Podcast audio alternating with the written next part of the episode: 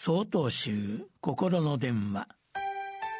今週は「福いっぱいの海」と題して兵庫県長楽寺足立随樹さんの話です。先日近所に住み込みで働いていたフランス人の青年が帰国しました。東京オリンピックを観戦して帰国する予定でしたが新型コロナウイルスの影響で予定を早めたのです。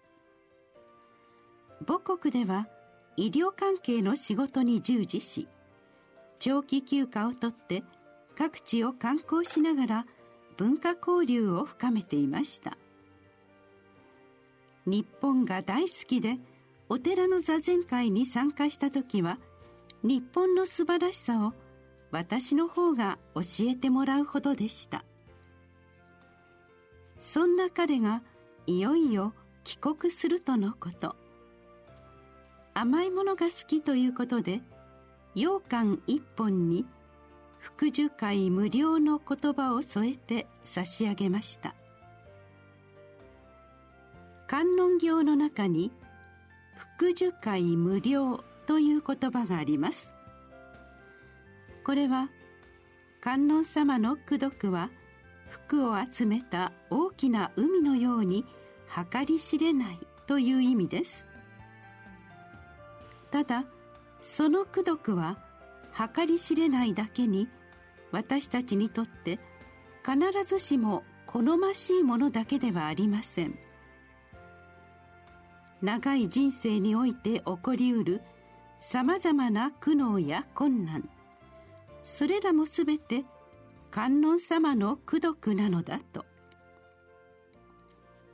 なぜならその困難こそが私という人間を成長させるものだと言えるからです。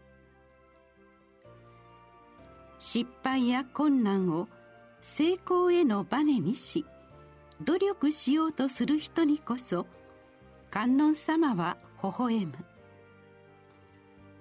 人生は心がけ次第で福いっぱいの海になりうるのです。